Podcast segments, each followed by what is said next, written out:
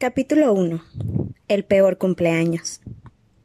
No era la primera vez que en el número 4 de Private Drive estallaba una discusión durante el desayuno. A primera hora de la mañana, un sonoro ulular procedente del dormitorio de su sobrino Harry había despertado al señor Vernon Dursley. Es la tercera vez esta semana, se quejó sentado a la mesa. Si no puedes controlar esa lechuza, tendrá que irse a otra parte. Harry intentó explicarse una vez más. Es que se aburre. Está acostumbrado a dar una vuelta por ahí.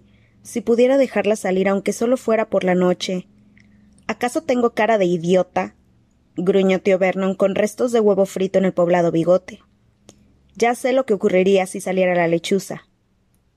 Intercambió una mirada sombría con su esposa Petunia. Harry quería seguir discutiendo, pero un eructo estruendoso y prolongado de Dudley, el hijo de los Dursley, ahogó sus palabras. Quiero más tocino. Queda más en la sartén, ricura, dijo tía Petunia, volviendo los ojos empañados hacia su robusto hijo. Tenemos que alimentarte bien mientras podamos. No me gusta la pinta que tiene la comida del colegio. No digas tonterías, Petunia. Yo nunca pasé hambre en, Smeltings, dijo con énfasis tío Vernon. Dudley come lo suficiente. ¿Verdad que sí, hijo? Dudley, que estaba tan gordo que el trasero le colgaba por los lados de la silla, hizo una mueca y se volvió hacia Harry. Pásame la sartén. Se te han olvidado las palabras mágicas, repuso Harry de mal talante. El efecto que esta simple frase produjo en la familia fue increíble. Dudley ahogó un grito y se cayó de la silla con un batacazo que sacudió la cocina entera. La señora Dursley profirió un débil alarido y se tapó la boca con las manos, y el señor Dursley se puso de pie de un salto, con las venas de las sienes palpitándole. Me refería, por favor, dijo Harry inmediatamente. No me refería. ¿Qué te tengo dicho? Bramó el tío, rociando saliva por toda la mesa acerca de pronunciar la palabra con M en esta casa. Pero yo. ¿Cómo te atreves a asustar a Dudley? dijo furioso tío Vernon, golpeando la mesa con el puño. Pero yo solo. te lo advertí. Bajo este techo no toleraré ninguna mención a tu anormalidad. Harry miró el rostro encarnado de su tío y la cara pálida de su tía, que trataba de levantar a Dudley del suelo. De acuerdo, dijo Harry. De acuerdo. Tío Vernon volvió a sentarse resoplando como un rinoceronte al que le faltaba el aire y vigilando estrechamente a Harry con el rabillo de sus ojos pequeños y penetrantes.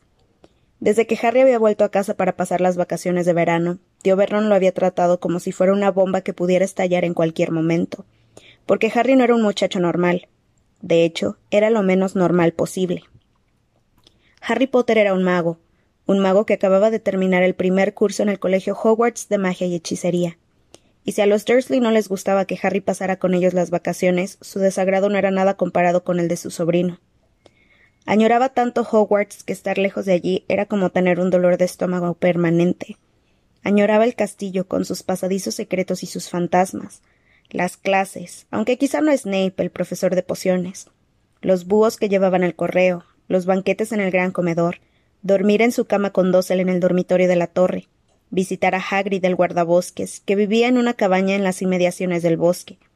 Y sobre todo, añoraba el Quidditch, el deporte más popular en el mundo mágico, que se jugaba con seis altos postes que hacían de porterías, cuatro balones voladores y catorce jugadores montados en escobas.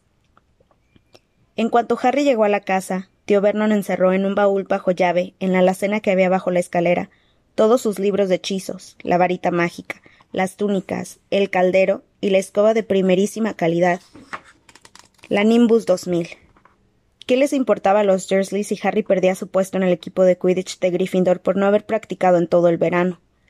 ¿Qué más les daba a los Dursley si Harry volvía al colegio sin haber hecho la tarea? Los Dursley eran lo que los magos llamaban muggles, es decir, que no tenían ni una gota de sangre mágica en las venas, y para ellos tener un mago en la familia era algo completamente vergonzoso. Tío Vernon había incluso cerrado con candado la jaula de Hedwig, la lechuza de Harry, para que no pudiera llevar mensajes a nadie del mundo mágico. Harry no se parecía en nada al resto de su familia. Tío Vernon era corpulento, carecía de cuello y llevaba un gran bigote negro. Tía Petunia tenía cara de caballo y era huesuda. Dudley era rubio, sonrosado y gordo.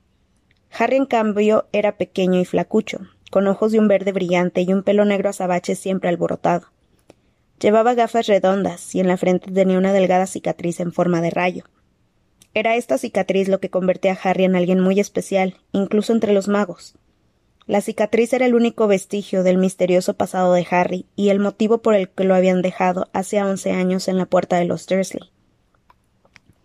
A la edad de un año, Harry había sobrevivido milagrosamente a la maldición del hechicero tenebroso más importante de todos los tiempos, Lord Voldemort, cuyo nombre muchos magos y brujas aún temían pronunciar.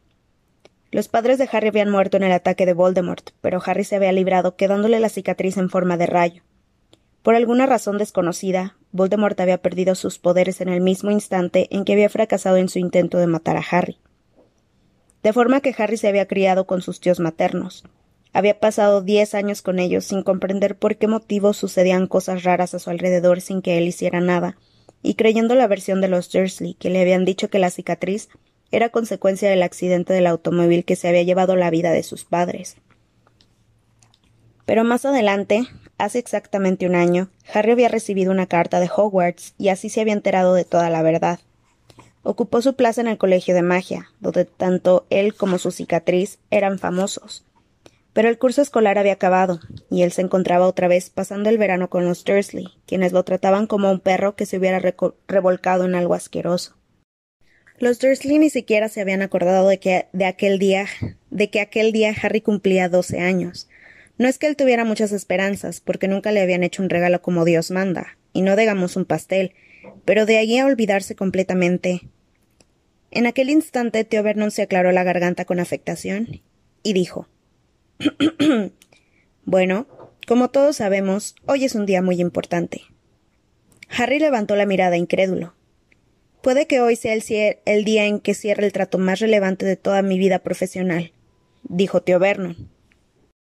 Harry volvió a concentrar su atención en la tostada. Por supuesto, pensó con amargura. Tío Vernon se refería a su estúpida cena.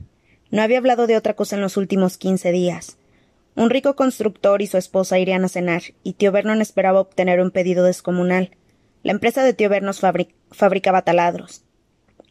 Creo que deberíamos repasarlo todo otra vez, dijo tío Vernon. Tendremos que estar en nuestros puestos a las ocho en punto. Petunia, ¿tú estarás? En el salón, respondió enseguida tía Petunia, esperando para darles la bienvenida a nuestra casa. Muy bien, bien. ¿Y Dudley? Estaré esperando para abrir la puerta.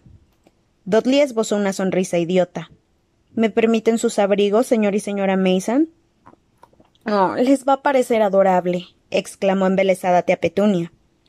Excelente, Dudley, dijo tío Vernon. A continuación, se volvió hacia Harry. ¿Y tú? Me quedaré en mi dormitorio, sin hacer ruido, para que no se note que estoy, dijo Harry con voz inexpresiva.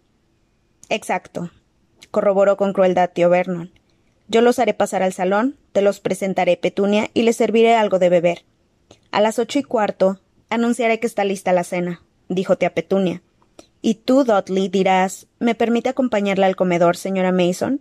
dijo Dudley, ofreciendo su grueso brazo a una mujer invisible mi caballerito ideal. suspiró tía Petunia. ¿Y tú? preguntó tío Vernon a Harry con brutalidad. Me quedaré en mi dormitorio sin hacer ruido para que no se note que existo, recitó Harry. Exacto.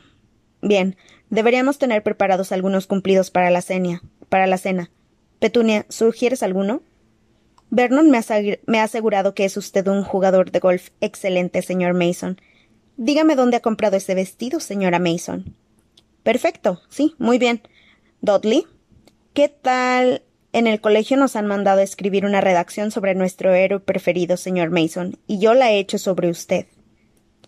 Eso fue más de lo que tía Petunia y Harry podían soportar.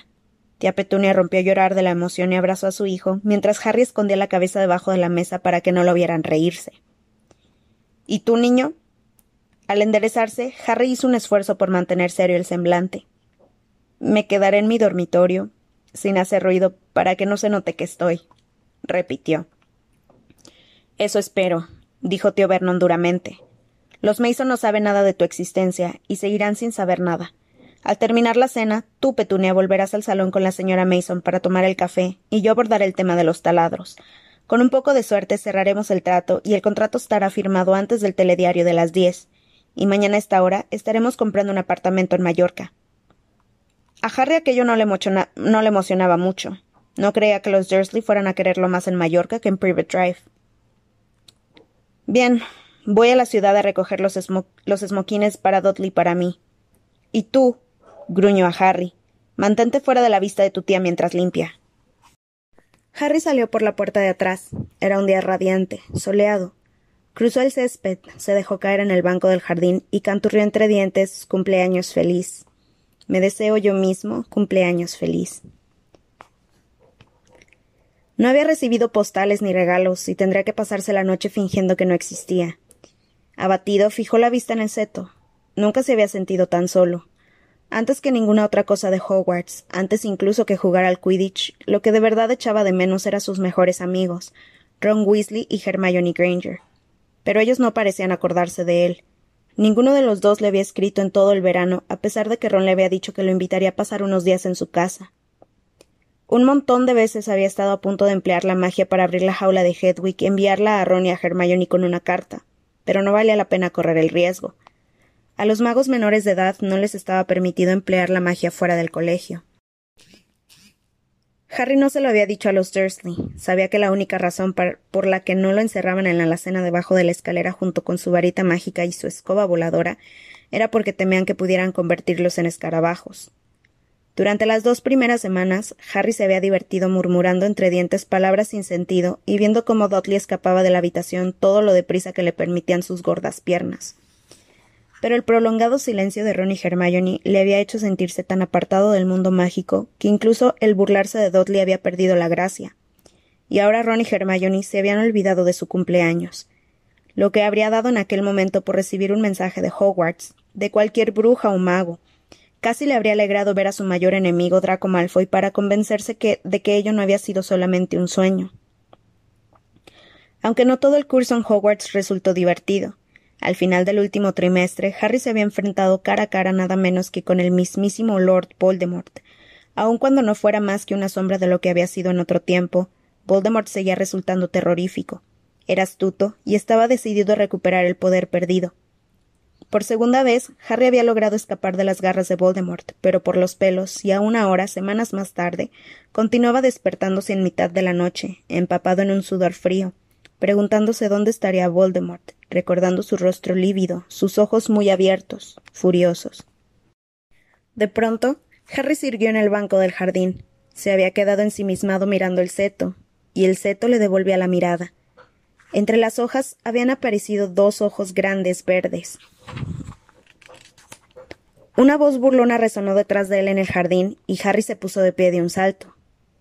Sé qué día es hoy, canturrió Dudley, acercándose a él con andares de pato. Los ojos grandes se cerraron y desaparecieron. ¿Qué? preguntó Harry sin apartar la vista del lugar por donde habían desaparecido. Sé qué día es hoy, repitió Dudley yendo derecho hacia él. Enhorabuena, respondió Harry. Por fin te has aprendido los días de la semana. Hoy es tu cumpleaños, dijo con sorna. ¿Cómo es que no has recibido postales de felicitación? ¿Ni siquiera en aquel monstruoso lugar has hecho amigos? Procura que tu mamá no te oiga hablar sobre mi colegio, contestó Harry con frialdad. Dudley se subió los pantalones que se escurrían bajo su gordo trasero. ¿Por qué miras el seto? preguntó con recelo. Mm, estoy pensando cuál sería el mejor conjuro para prenderle fuego, dijo Harry. Al oírlo, Dudley trastabilló hacia atrás y el pánico se reflejó en, se reflejó en su cara gordita. No, no puedes. Papá dijo que no harías magia. Ha dicho que te echará de casa. Y no tienes otro sitio a donde ir. No tienes amigos con los que quedarte. Abra cadabra, dijo Harry con voz enérgica. Pata de cabra, patatum patatam. Mamá, vociferó Dudley dando traspiés al salir a toda pastilla hacia la casa. Mamá, Harry está haciendo lo que tú ya sabes. Harry pagó caro aquel instante de diversión. Como Dudley y el seto estaban intactos, tía Petunia sabía que, sabía que Harry no había hecho magia en realidad, pero aún así intentó pegarle en la cabeza con la sartén que tenía medio enjabonar, y Harry tuvo que esquivar el golpe. Luego le dio tareas que hacer, asegurándole de que no comería hasta que hubiera acabado. Mientras Dudley no hacía otra cosa que mirarlo y comer helados, Harry limpió las ventanas, lavó el coche, cortó el césped, recortó los arriates, podó y regó los rosales, y dio una capa de pintura al banco del jardín. El sol ardiente le abrazaba la nuca. Harry sabía que no tenía que, haber picado el anzuelo de Dudley, pero éste le había dicho exactamente lo mismo que él estaba pensando, que quizá tampoco en Hogwarts tuviera amigos. Tendrían que ver ahora al famoso Harry Potter, pensaba sin compasión, echando abono a los arriates, con la espalda dolorida y el sudor goteándole por la cara. Eran las siete de la tarde cuando finalmente exhausto oyó que lo llamaba tía Petunia. Entra y pisa sobre los periódicos. Fue un alivio para Harry entrar en la sombra de la reluciente cocina. Encima del frigorífico estaba el pudín de la cena, un montículo de nata montada con violetas de azúcar, una pieza de cerdo asado chisporroteaba en el horno. Come rápido, los Mason no tardarán, le dijo con brusquedad tía Petunia, señalando dos rebanadas de pan y un pedazo de queso que había en la mesa. Ella ya llevaba puesto el vestido de noche de color salmón. Harry se lavó las manos y engulló su miserable cena. En cuanto terminó, tía Petunia le quitó el plato. Arriba, date prisa. Al cruzar la puerta de la sala de estar, Harry vio a tío Vernon y a Dudley con smoking y pajarita. Acababa de llegar al rellano superior cuando sonó el timbre de la puerta, y al pie de la escalera apareció la cara furiosa de tío Vernon. Recuerda, muchacho, un solo ruido y. Harry entró de puntitas en su dormitorio, cerró la puerta y se dejó caer en la cama. El problema era que ya había alguien sentado en ella.